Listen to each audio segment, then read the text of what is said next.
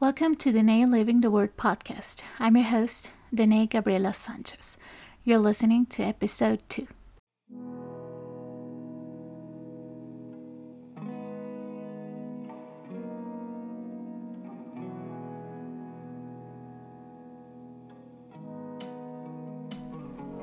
If you want to live an interesting life, make the right decision every time, enjoy your days, and find purpose for your life, this podcast is for you. Living the Word of God doesn't have to be overwhelming, religious, and boring. On this podcast, we discuss how a life lived by the Word of God looks like an ordinary life with a touch of extraordinary.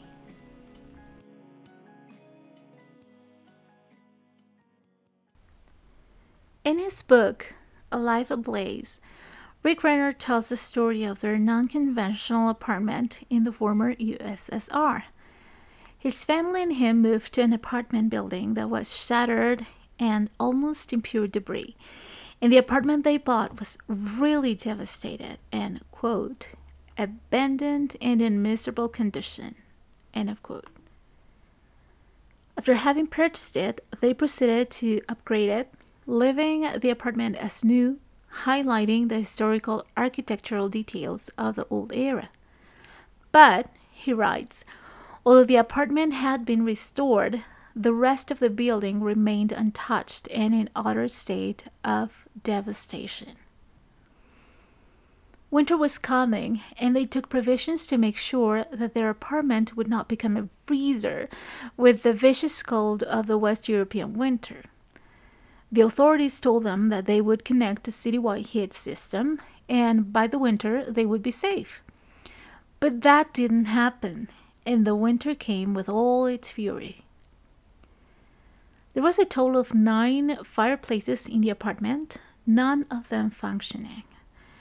His wife and him had to think of something they could do to provide heat to the apartment and not freeze during during the winter but they could not come up with anything.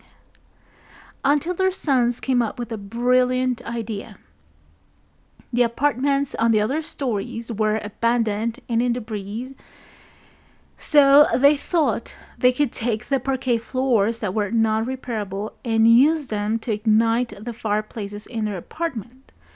After all, the new owners who, uh, who would eventually buy the apartments would need to replace them first thing. These parquet flooring pieces would serve as fuel for the fireplaces in their apartment to be comp- continually on and heating the apartment walls.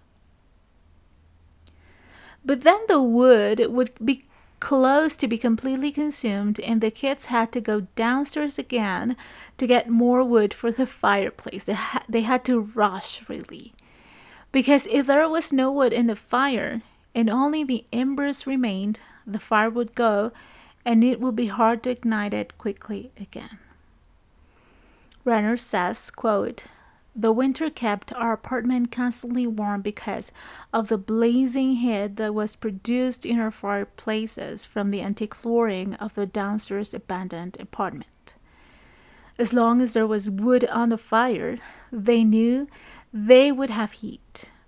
Because, listen, fuel is essential to keep the fires going in the fireplaces. End of quote.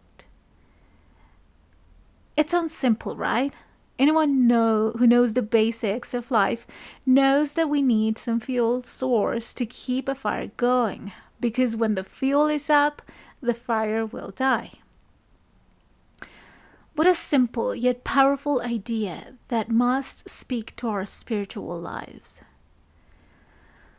I once read that this generation, the millennials, has been so comfortable and has not had the need to grow and go places other generations had to go because we, I say we because I'm a millennial, haven't experienced harsh things like um, worldwide worldwide wars, great hunger, or heart crisis like other generations. And I think we have been as lax, just as lax in our spirituality. I heard the other day on an interview podcast with Mark Lowry and Andrew Greer that a guest said that millennials didn't want doctrine or so much explanation. They want experience. But that made me think of so many instances where that has not been true or real in the pursuit of God. We are so pre- preoccupied in looking spiritual, but not so much on living our spirituality on a daily basis. Because living the gospel requires sacrifice. Without sacrifice, we let our faith linger in a place of comfortability. We let doubt in, and eventually the fire dies.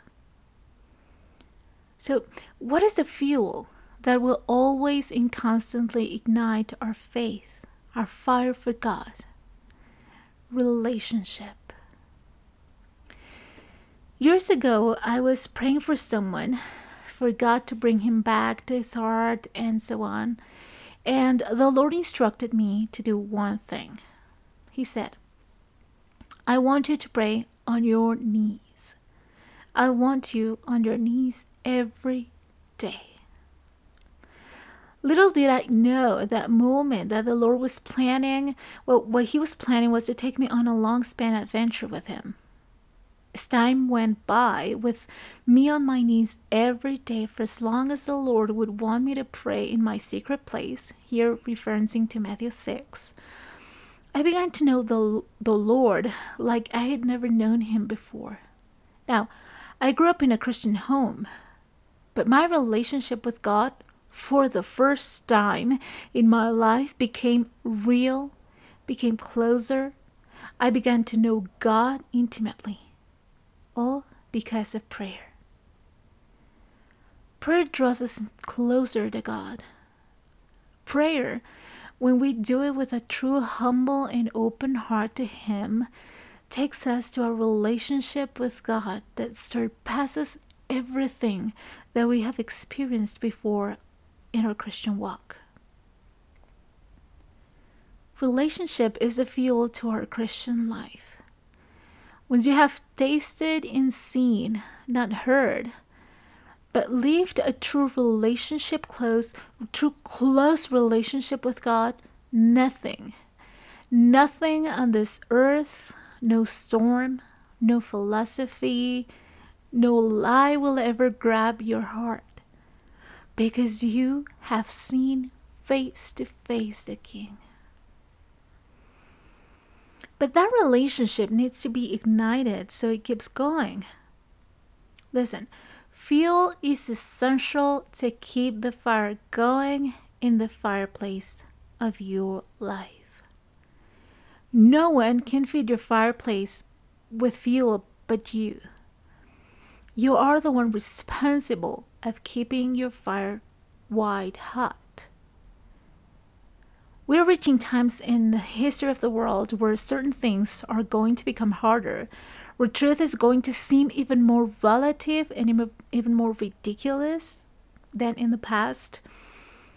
But if today you make the decision to keep the fire white hot, no future storm will shake you.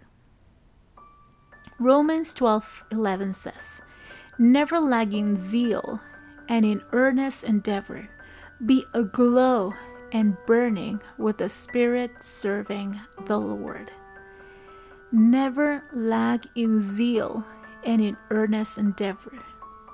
Live every day as if it was your only chance to fuel the fire of your own life, as if there was no more wood to feed the fire. Be burning with the with the Spirit every single day of your life. You know, the Lord is coming soon, and you will want to be found white hot, passionate for Him. Pray. Prayer will help you fuel your fireplace, taking you to an increasingly closer relationship to the one who created you, the God of heaven and earth, with His Son Jesus Christ, to whom all the glory belongs, and to the Holy Spirit of God, without whom we honestly cannot live anymore. Revive your heart. Revive your relationship with the Holy Spirit today. Live out the Word of God. You can find me on Instagram at Danae Gabriela Sanchez. See my YouTube channel at Danae Living the Word. Read my blog, danaelivingtheword.wordpress.com, and buy my book, When He Called My Name, available in Spanish only under the title Cuando Él Dijo Mi Nombre on Amazon, Barnes & Noble, ChristianBook.com, and Google Play. Thank you for listening. Until next time.